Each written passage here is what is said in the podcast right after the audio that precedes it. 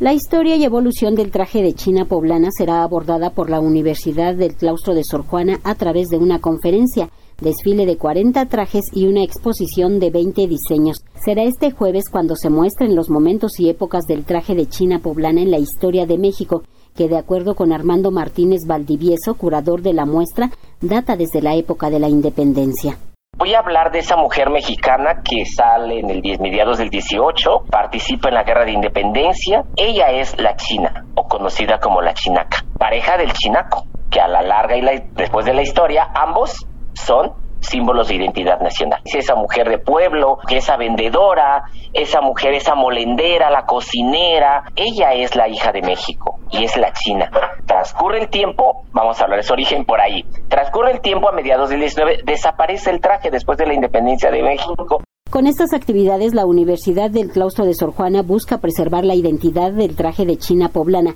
que tampoco ha sido ajeno a los embates de la industria de la moda que busca imponer sus criterios estéticos. También le darán la importancia que tiene y con ello promoverlo y evitar que la moda se apropie de sus diseños. Es un traje que incluso retomó un personaje como José Vasconcelos en su proyecto de búsqueda de identidad nacional tomando eh, José Vasconcelos el mando en la Secretaría de Educación Pública en su proyecto de nación, en su proyecto de búsqueda de identidad nacional, entonces retoma este traje precisamente después de que Ana Pavlova lo recrea, representa una fantasía mexicana a través de un jarabe, entonces se suma jarabe, traje de China, traje de charro, y ahí van de la mano. Y de la mano por ahí también dentro de aquellos grupos de misioneros culturales cuando trajeron toda esa información al interior de la República y lo pusieron en manos de don José Vasconcelos para empezar a encontrar los elementos identitarios de nuestro país y tenemos ahora la música, el jarabe, el traje, el traje de charro, el traje de china, el zarape de saltillo. Todos esos elementos se empiezan a conjugar para dar identidad a nuestra nación. La conferencia estará a cargo de la maestra Marta Ríos Basurto,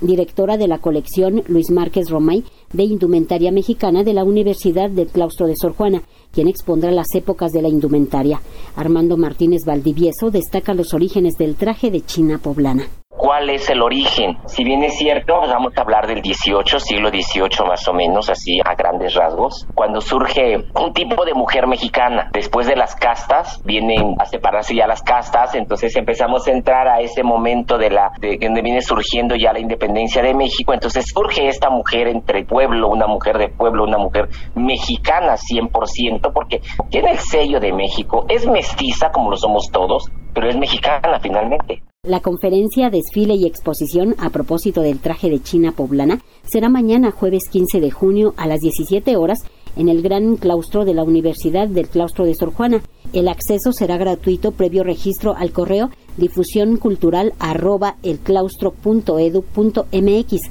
Para Radio Educación, Verónica Romero.